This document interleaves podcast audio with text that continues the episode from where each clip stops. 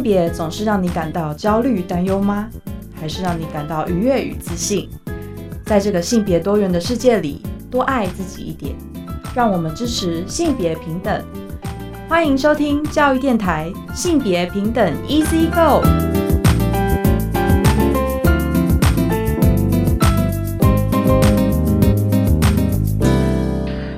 大家午安，欢迎收听教育电台性别平等一次课，我是温龙。不知道这礼拜大家过得好吗？今天呢，今天节目内容性别大八卦，想跟大家聊就是纾困的方案，跟性别有什么关系呢？因为有变装皇后的工作者表示呢，要申请文化部的纾困，但是呢，却频频受阻。稍后呢，性别大八卦跟大家来分享这一则新闻。而今天的性别慢慢聊，想跟大家分。享是一本书哦，在疫情期间跟大家分享非常多书，而且今天呢跟大家分享一本书，书名是《女性贫困》。很高兴我们邀请到了宝瓶文化资深的编辑丁慧伟，慧伟来跟我们聊这本《女性贫困》。我们先进行性别大八卦。性别大八卦。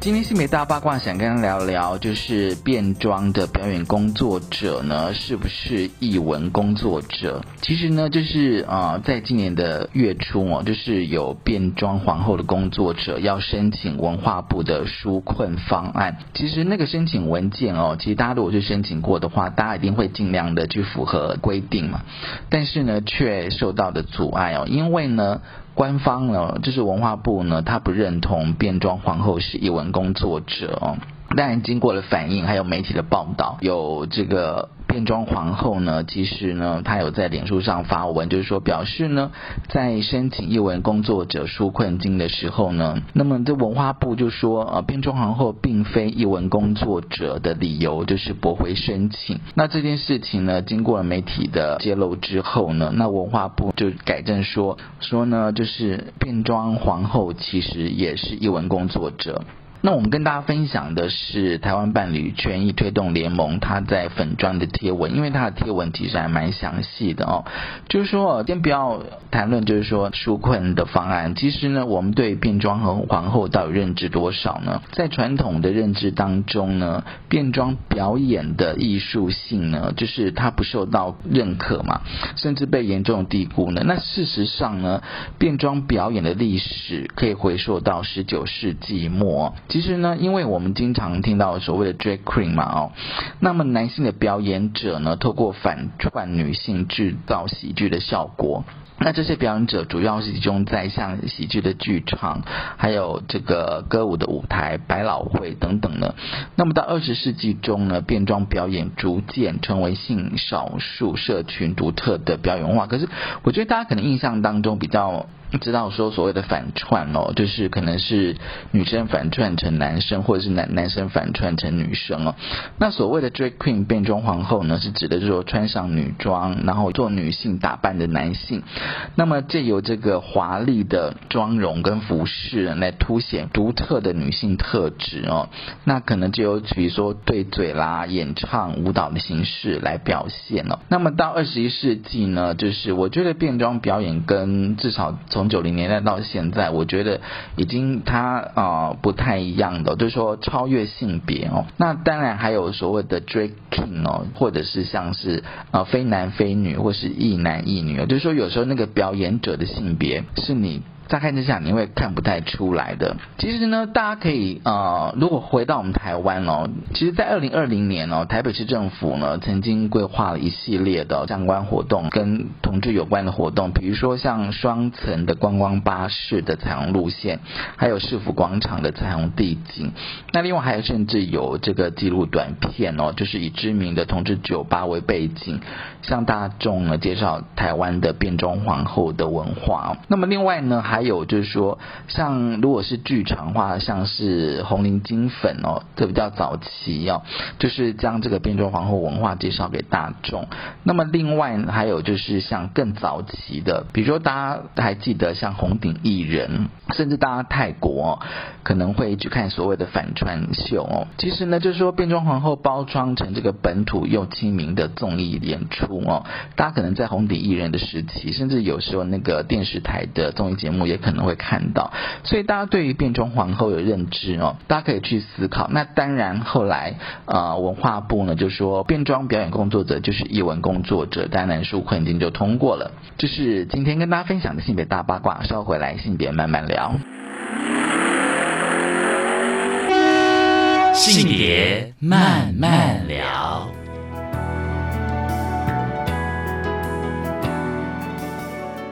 欢迎再回到教育电台性别平等一字歌，我是温乐。我们今天进单元性别慢慢聊，今天慢慢跟聊什么呢？今天慢慢聊啊，想跟大家聊的一本书，在疫情期间我们跟大家分享非常多的书，而今天想跟大家谈的这本书啊，就是书名是《女性贫困》，它有个副标：负债、漂流、未婚单亲、陷入恶性循环的贫困女子。其实这是由日本 NHK 啊、呃、特别采访小组出版的书啊，很高兴我们邀请到了啊，就是台湾的中文版是宝瓶文化出版。那今天我们来宾呢是资深编辑丁慧伟，慧伟你好。啊，各位听众好，文龙好。其实大家听到这个书名“女性贫困”哦，大家应该会有些想象。那但过去我们节目哦，就是有稍微提一下，就是说贫穷跟女性的关系。嗯所以我们想说，先请慧伟来跟我们讲说，哎，这本书大概在谈什么呢？好啊，这本书的作者是日本 NHK 的采访小组，所以只有一是有一群资深的社会记者所组成、所写成的。呃，那这本书所呈现的，从几个面向去呈现女性在当代的日本、当代的一个现代社会中所处的一些贫穷的困境、贫困。所谓的，嗯我我觉得我当初看书稿的时候，有一段话我非常印象深刻，也可以用来解释这个书名哦。嗯这个所谓的贫困，其实我们直觉就以为是贫穷没钱嘛，对对对对对，但是从这本书里面，我们可以看出，可以了解到，没钱只是其中的一个很小的部分，嗯，嗯。而还有一个主要的困境就是这种不被理解，然后被歧视、受到压迫，还有呃这些个人本身。他们对于教育啊、资源啊、嗯嗯嗯嗯各种方面的资源等等的匮乏，嗯嗯嗯造成了他们陷入这个贫困。嗯哼，嗯嗯。嗯，就是说，好像我们对于，嗯，我们先从贫困开始聊的话，就是我们对贫困的想象到底是什么哦？因为其实我相信大家一定都有一些画面，觉得说好像就是很贫穷，觉得他没有钱哦，然后什么可能连吃住哦穿，好像最基本的需求都有一些问题。嗯，对，但是我觉得看完这本书哦，就是我的感觉就是说，好像我们开始要对贫困有新的定义了，新的看法了。对，其实呃，在台湾有一个社工机构，他们叫做人生百味。嗯嗯他们在他们是好几年来，每一年都会办一个，就是关于贫穷，其实就是呈现就是在台湾看不见的这个贫困的现象。嗯嗯嗯，那跟这一本女性贫困所讲的，其实有异曲同工之妙。嗯呃，像比如说这本书，首先就提出来的是一个看不见的贫困。嗯哼什么叫看不见的贫困？我们等一下会聊一些故事的例子。对对对就是就是你从外在看起来是光鲜亮丽的，你不会想到他回家去可能跟就是像有一对姐妹花，一个高中生，一个国中生，他们是一天两个人合吃一餐，嗯哼，对你不会想到背后有这样子的情形。对对。嗯，对，但背后的话，我相信有非常多的一些因素啊。那什么是是女性贫困？女性贫困到怎样的特色啊？那刚慧伟你有提到，就是说看不见的女性的贫困。是，其实呃，看这本书哦，因为我通常看书比较不会先看序。嗯，这本书的话，我就是就先看序了，就这样子。嗯然后，因为我看到那个序哦，就是说像那个推荐序哦，有一篇是利息基金会的执行长哦，他写的哦。然后，但是他会从台湾的经验哦，但有时候我们在看日本的的的经验的时候，也会想要说，哎，如果对照一下台湾的经验到底怎么样子啊。嗯那当然，他呢就举了一个例子啊，因为他就是有个个案，就到法福基金会去哦，申请那个呃，是不是可以符合这个呃辅助的资格啊、嗯但是当然，立信基金会觉得说，就是他个案其实可以的，但是后来他并没有申请到的原因，是因为他的真实的经济情况并没有真实的说出来。对对，就是这个执行长说，当他们陪同这个个案去申请这个受辅助资格的时候，嗯嗯这个案他是说自己是有一个稳定的收入的、稳定的工作的，但他所讲其实跟他真实情况是完全相反。嗯哼，那但是也因此他没有拿到原本可以获得的这个补助。对对。那这个执行长他陪同去嘛，他觉得很奇怪，为什么你不把自己的真实情况说出来，嗯嗯嗯反而要讲这些掩饰的话？嗯，那这个个案说：“我要面子啊，在不认识的面前，怎么怎么好让人家看到？他觉得自己另外一面是见不得人的。从这个例子，我觉得刚刚跟文龙也有聊到，一个就是尊严，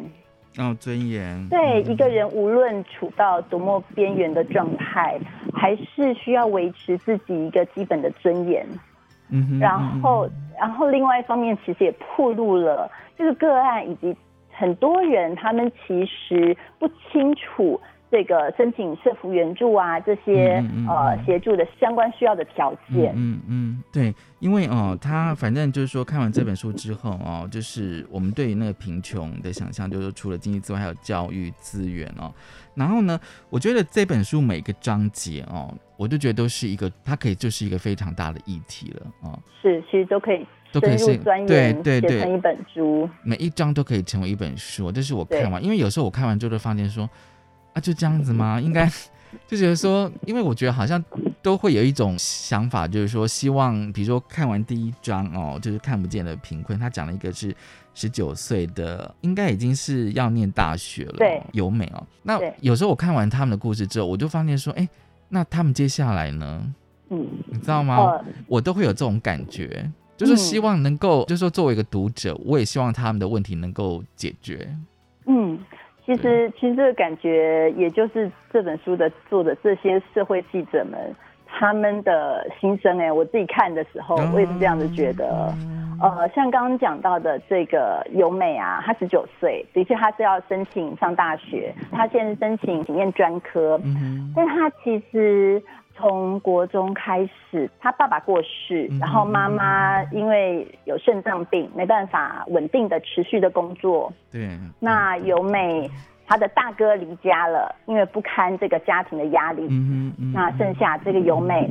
她还有两个妹妹，嗯哼，她从国中开始就每天早晚打工，嗯哦，要担起包括她在内一家四口的生活所需哼，。对，她每天早上五点多起来就去便利商店打工。嗯，嗯等等等等的，而这本书会出这本女性贫困的契机，其实也就是呃，这群社会记者他们在做另外一个议题的采访的时候，遇到了由美，嗯然后听了由美的故事，就是等于是跟拍由美，然后问由美说：“你的理想是什么？”嗯哼，这个十九岁女孩，她就说：“理想，我还有哪有什么理想啊？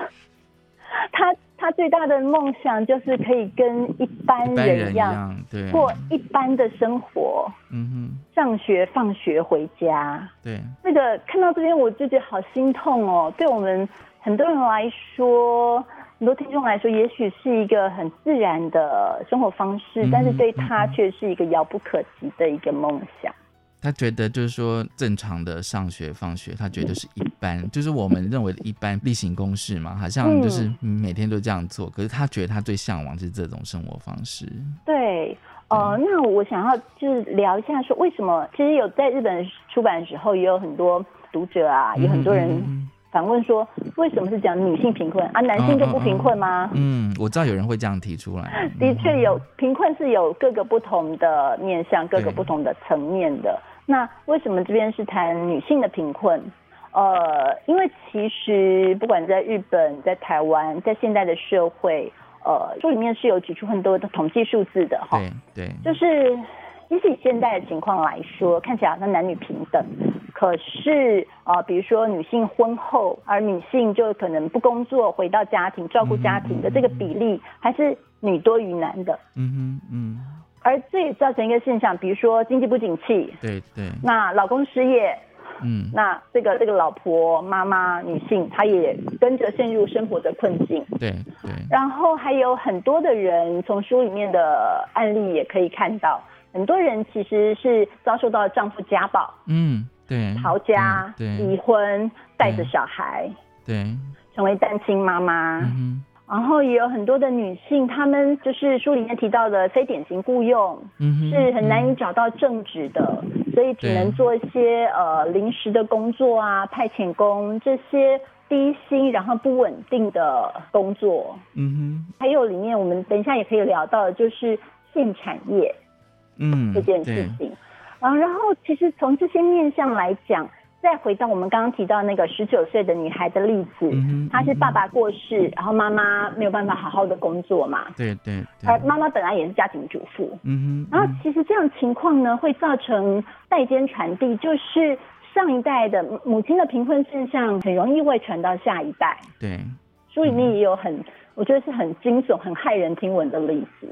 其实我觉得它每一章哦，感觉上都是环环相扣的，你知道吗？是是，好像会互相影响。比如说我们刚刚提到的非典型的雇佣，因为他说嗯在在日本就是非典型的受雇者当中，女性是百分之七十，嗯，对，这比例其实是非常高。那另外就像非对非常高的，那另外就像是单亲妈妈，其实单亲妈妈我们觉得，我个人认为就是说还是稍微可以想象，她可能会有遇到贫困的问题，因为她可能要嗯工作，要养小孩。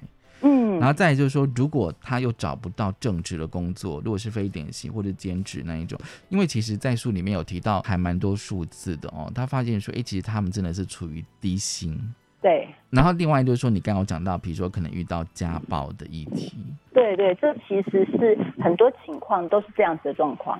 对。那我觉得我读这一本书哦，就是我自己最惊讶的部分是那个性产业的那一章。我也是，哦，你也是。我发现那个呃推荐序里面也是作者他们也都是有提到那个性产业啊、是那我觉得那一章哦，因为我们对日本性产业，我相信大家也一定有很多的想法。不过我觉得他这一章的标题说性产业成为生存的最后希望，你知道吗？嗯看到这个标题的时候，我就觉得说就是有一点五味杂陈，你知道吗？，嗯。就是他最后要走到性产业，他才能够存活。对，因为其实呃，为什么会这样子？因为日本的性产业有一个现象，就嗯是他们是那种一条龙的服务，嗯。他们的目标就是招揽单亲妈妈嗯哼嗯。去，工作，单亲妈妈带着小孩嘛，对所以这个性产业的公司呢，他们不但是提供工作，还有托儿所，嗯哼，设立了托儿所然后还有可以免费的住宿。对对，这其实就是这些单亲妈妈她们最需要的这三大面向。对啊，对，像像是呃作家林立清，他嗯嗯他有写一篇推荐序，他在推荐序里面有写到说，可能其实像在很多地方，一个单亲妈妈她要获得工作、育儿、住宿这三个补助，好，这三个协助是要跑很多不同的机构、不同的单位的。对对对对但是这个日本的性产业，他们很聪明，他们直接做一条龙，你来我这边工作，我什么都给你。给你，对，就是这样。对，对，有时候读读起来也是蛮无奈的，你知道吗？是就是说，真的。对对。然后呢，我觉得比较重点是说哦，比如说像它里面有提到那个一个案例是幸会嗯哦，他只有二十七岁哦，因为他中学时候就是离开单亲家，你看他又是单亲家庭，嗯然后他有提到说店里的人跟客人像家人一样的关心我，对。这个嗯，对啊，这个幸会的例子其实也是很多很多女孩的例子。她就是单亲家庭嘛，然后呃离开了之后，家人也没找她，所以她家庭关系这这方面是断绝的。嗯哼嗯嗯，然后来到店里以后，其实她有时候会忍不住乱花钱，但是店里的人还会叮咛他存钱哦，帮她还会先对直接先帮他存一部分起来。嗯嗯嗯然后还有他说他每次不是上班时间，他也会喜欢到店里面。嗯嗯嗯，跟客人聊聊天呐、嗯觉得嗯这边是让他有一种温暖的感觉，嗯就是家的温暖。嗯，其实我读到这边的时候，有时候也是会想到，就是说那个性产业，可能这些女生跟那些客人的关系，还有他们的互动这样子，让他觉得是有家的感觉。就是说，这个虽然是一个店家哦，性产业的店家，但是反而会让他有家的感觉。那反而他的原生家庭是没有让他觉得有家的感觉。对我觉得这个就说，因你看嘛，他说他中学时候就离开他的单亲家庭了，中学十几岁的时候就到现在。对，那他走到了性产业，其实我有想到说，还是回归到我们刚刚讨论那个议题嘛，就是经济。嗯，其实尤其是对于呃可能失学的少女，嗯，嗯或者是一些经济很困窘的女性来说，用自己最天生的条件去赚取收入，嗯嗯嗯去生存，这是一个直接的一个方式。嗯哼，这这是一份工作，这是一份工作对对，只是说我们现在探讨的是这些女性她们有没有不同的选择的机会？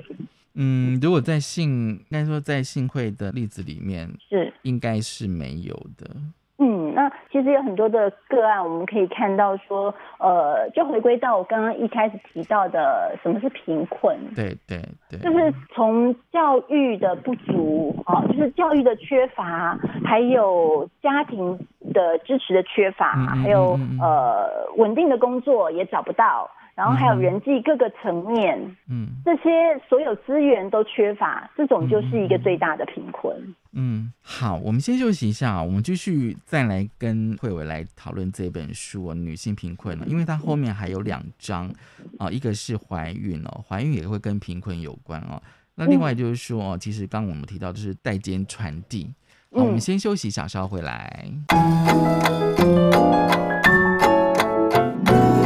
Open your mind，就爱教育电台。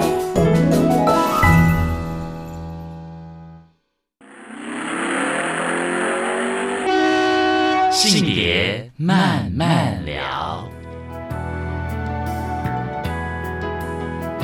欢迎再回到教育电台性别平等一字一个，我是温龙。我们现在进单元性别慢慢聊。今天晚上聊什么呢？今天晚上跟大家聊的是一本书《女性贫困》。很高兴我们邀请到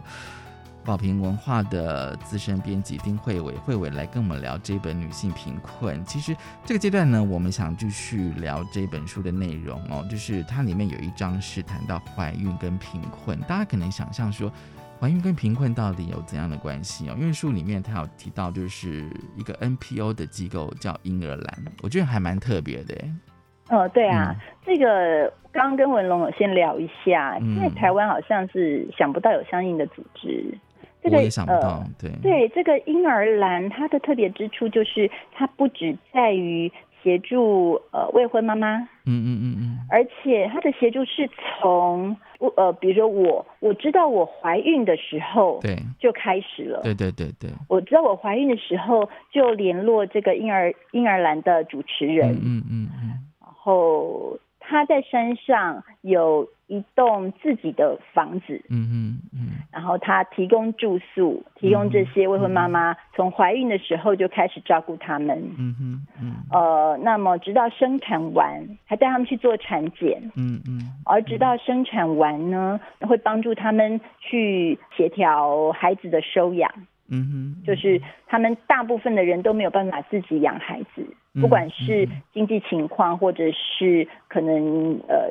意意愿方面，嗯嗯，那么婴儿蓝就会协助他们呃让孩子出养，嗯嗯嗯，直到这个阶段，所以是从怀孕到生子后非常完整的。所以可以说，在婴儿蓝这里啊，他们对女性的协助是从怀孕一直到最后生子完，嗯哼，这也嗯这也是一条龙服务。嗯嗯嗯，所以等于是说，因为刚刚我们上个阶段聊到那个性产业哦，他们也是嗯提供你一条龙一条龙嘛，就是提供你住宿哦，进就工作住宿，甚至连托育哦都全部给你这样子。那他这个婴儿蓝这边哦，因为它里面有提到，就是说，他说绝大部分的女孩子其实都没有经济的能力哦，嗯，那他们离家出走，但是呢，哦，就是要遮掩这个肚子嘛，因为她已经怀孕。那你怀孕的话，你肚子一定会一天比一天大这样子哦。是，对所以有时候就想起来，就是说这些女生其其实我发现这书里面有很多都是十几岁的年轻的女性，然后对，然后她们就是遇到这个怀孕的问题之后，还有就是书里面有提到她们的感情。啊、因为可能跟跟她啊、认识的一些男性哦，然后就说可能没有做好防御措施就意外怀孕这样的，可是对方那个男性可能对她也不理睬，可能就把她抛弃，然后可能就跑掉了这样子，然后就让她一个人去承担这个怀孕的过程。嗯，对，可是有时候我在想说，那他的原生家庭好像没有提供任何的协助、欸，其实就是回归到我们对。刚刚说那个贫困，还有代间传递，嗯嗯嗯嗯。有很多的很对，的确很多是少女，嗯嗯，呃，就是因为这个原生家庭与原生家庭的关系可能淡薄甚至断裂，嗯嗯嗯，就是都完全没有联络，或者就是原生家庭也对他不闻不问，嗯嗯嗯，就是这样的情况，所以他就是别无去处，嗯哼，然后来来到了婴儿 land。我刚刚想到，像协助这种呃未未婚怀孕的组织，比如说在台湾还有有像立新基金会啊，立新，对，嗯立新基金会他们对于女性的协助做了非常多的面向，嗯嗯嗯像这个未婚未婚少女、单亲呃未婚妈妈这个协助也是其中一部分。嗯哼。而且哦，他呃，比如说像我刚刚有提到那种，就是说像他里里面有个例子叫沙之啊，沙之啊，他也只有十九岁哦。嗯，那他当然也提到，他说孩子的爸爸留下一句“请多保重”就走了这样子哦。对。然后我也在想说，其实像我们之前在我们节目里面有聊到那种就是未成年怀孕的议题，就是说我们好像都是偏重在女性这一块。可是有时候我们在想说，对男孩的教育到底是什么，你知道吗？因为其实书里面太多的那种他们遇到的那些男性哦，知道他的女友哦，知道这个女生就是怀孕怀孕了，对，我觉得他可能是吓到了吧，还是怎么样哦，然后他就不知所措，他可能就逃了。对我我刚你刚刚讲到沙之的例子，我我也是想到这一点呢。对，因为他们都只有十几岁嘛，嗯，对。然后我也在想说，是不是就是说给他们的教育资讯还是不够的？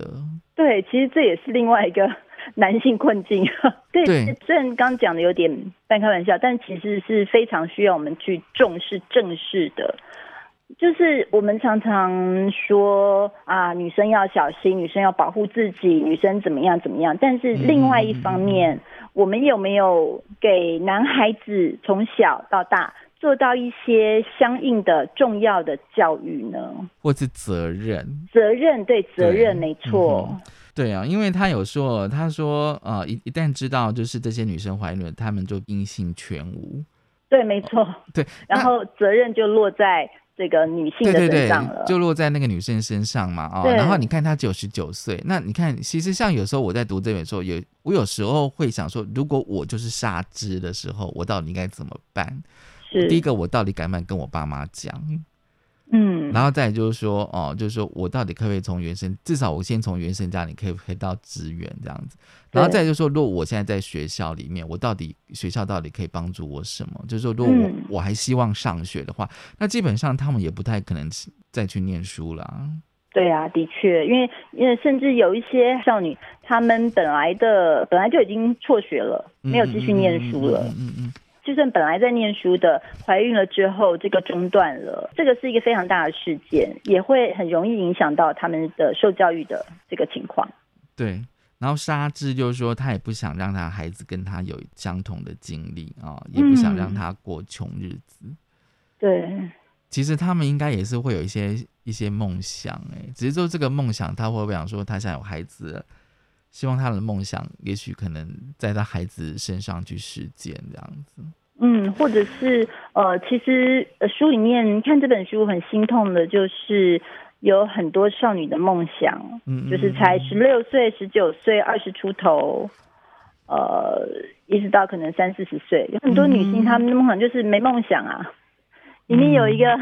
十九岁的女生，嗯哼，也是一样十九岁，她说我什么都不期待了。嗯哼，嗯然后十六岁女生就说我没梦想了，对，就说我身边的人在三十岁以前都很多都自杀了。哦，嗯对我也不知道我也不知道我以后该怎么办。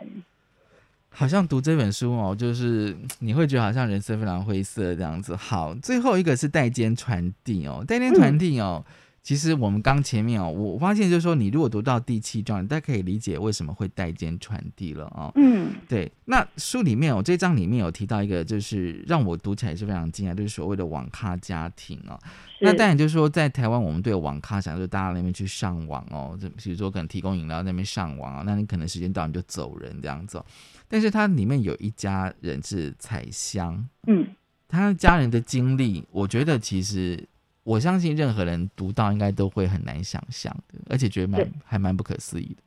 对，其实这个网咖家庭就是彩香是一个高中辍学女生，当初记者是去网咖采访另外一个呃另外一个事件，嗯嗯嗯然后刚好看到这个女生，嗯嗯，所以他们的情况也是让见多识广的社会记者跌破眼镜的。嗯嗯嗯呃，这个高中辍学女生呢，她和她的妹妹还有妈妈，嗯一家三口都住在网咖，嗯哼嗯已经住了两年多了。嗯嗯嗯，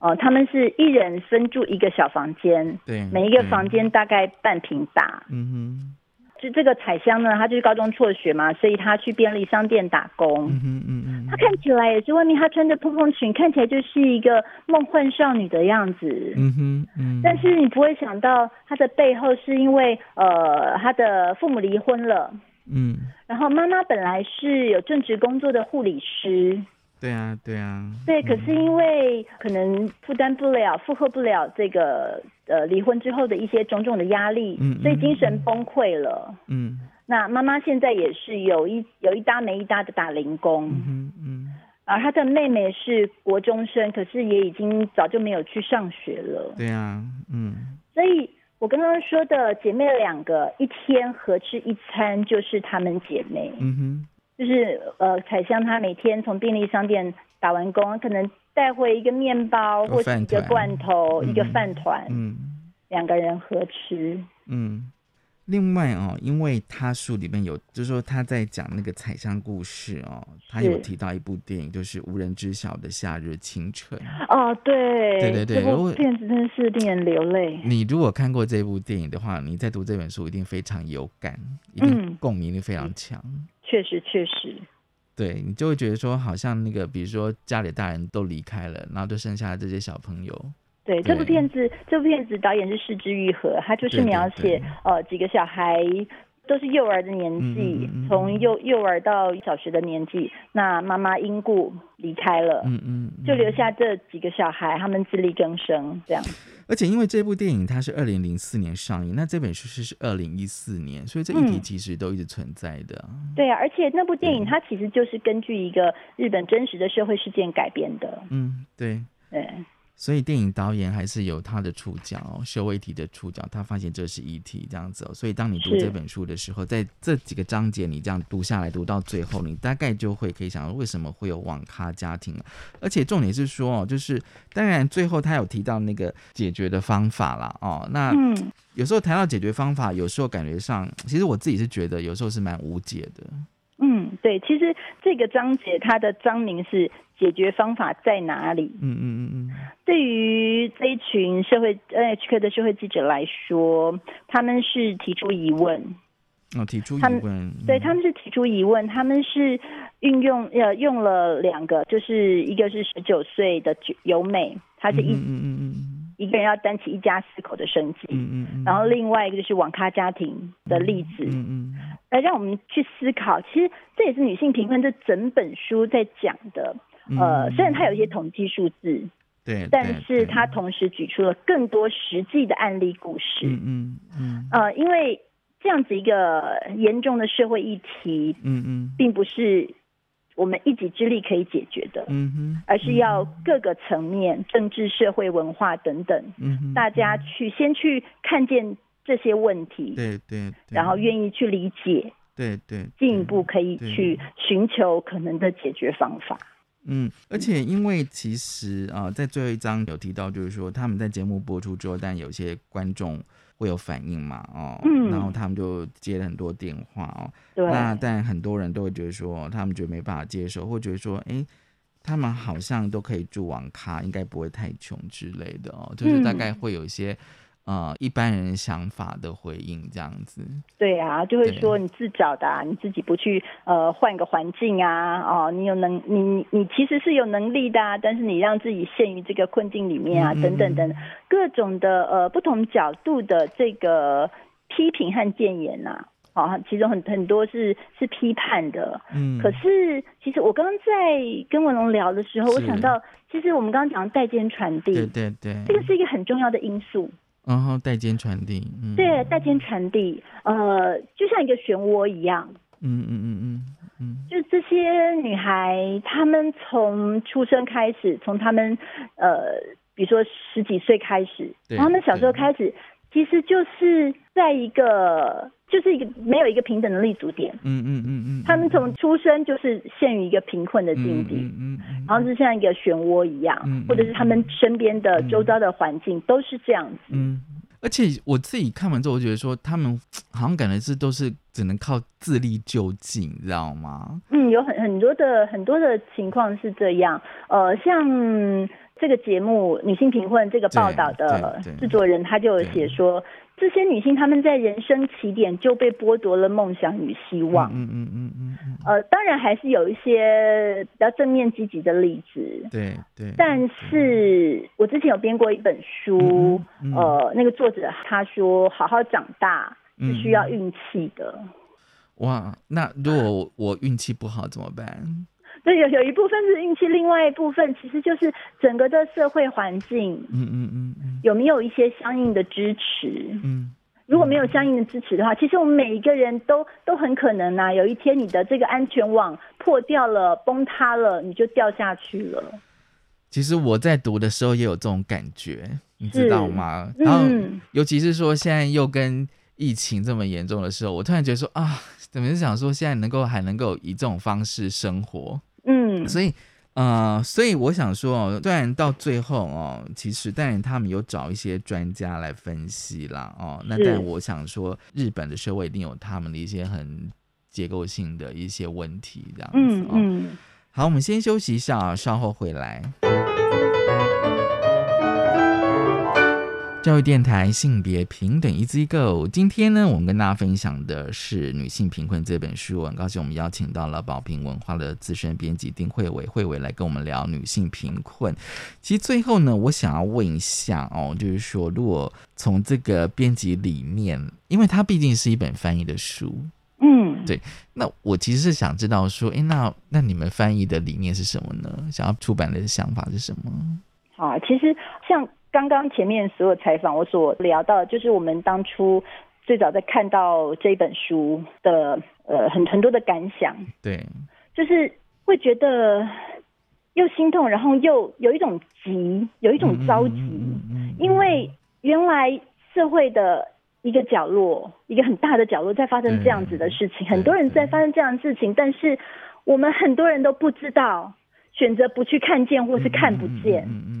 就是我现在讲的就觉得又着急起来。嗯 所以，像我们从之前林立清的做工的人，对还有呃社工李家庭，他写游民啊，他写街友，他写街友就是你不伸手，他会在这里躺多久？嗯嗯嗯嗯这些都是社会被挤到边缘再边缘的人，嗯嗯嗯已经没有立足之地了。嗯，或者像我们我们出版《奴工岛》是写移工的故事。嗯，呃，所以我们希望借由女性贫困这个议题，绝对是需要再深入去探讨的。嗯嗯。那呃，像刚刚跟文龙也有聊到，有很多是结构性的问题，啊，是整个社会等等的。对，呃，那我想我们出版的一个很重要的使命，就是我们看见这个议题，注意到这个议题，把它提对对出来，对，希望希望这个是有一个发声的作用，声音的声，嗯去协助去协助这些自己可能很难去开口说话，让声音被听见、被看见的人。嗯嗯。人们，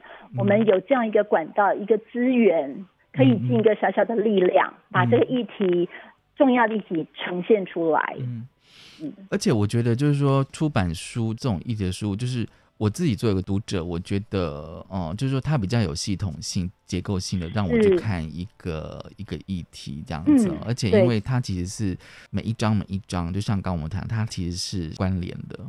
对，呃，每从第一章开始到最后一章有相关联，而且是呈很完整的呈现各个面向的切入。嗯嗯，所以你们在编写的过程，就是校稿的过程，应该也是感受深刻。非常，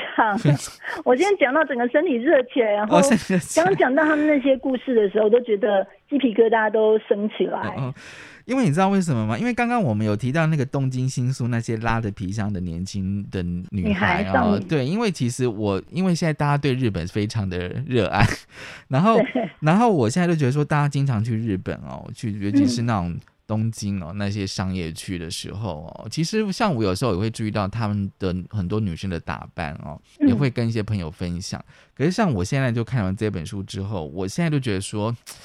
难道就是我们原来想象的那个样子吗？对啊，其实，嗯、像刚刚说到，在东京新宿街头，对对对对。有很多少女拖着行李箱，对，看起来好像是来玩的，但是其实记者深入探讨发现，他们是每天晚上没地方住，然后可能从外地到东京来打工，嗯嗯，哦嗯，就是或者就是没地方去，所以他们就是待在那种二十四小时的咖啡馆，嗯嗯，哦，商店里面就凭着那个一条手机线充电。嗯哼，那有些人可能就是呃做远郊，那嗯有有一些少女，她们就是到东京来打工，可是没地方住嘛，所以就住在那里。那个行李箱看起来很漂亮哦，可是里面装的是他们全部的家当。家当这样子，对，这不只是我们自己在身为读者在看书的时候惊讶，就对连采访记者他也有写到，他说他在采访之前，他根本没想到这些大街上到处可见的这些拖着行李箱少女、嗯嗯嗯背后竟然是这种贫困的凄惨现实，嗯，然后他把他们称作是漂流少女。漂流少女，对对对，真的欸真的，我觉得有时候还蛮还蛮难想象的，对，嗯但。但是我很高兴有这本书，让我去更深入的去了解这个议题哦。谢谢，我们也很高兴。对，那你们 有计划 出版台湾的女性贫困吗？我们真的很想，嗯，然后有在收集这方面的资资料。这样子，嗯，希望有机会。今天真的很高兴慧伟来跟我们分享这本呃女性贫困啊，就是说你看这本书，你可以重新的去理解，就是说在日本社会里面的女性，她们遭受贫困的一些议题啊，不管在负债啊、漂流哦、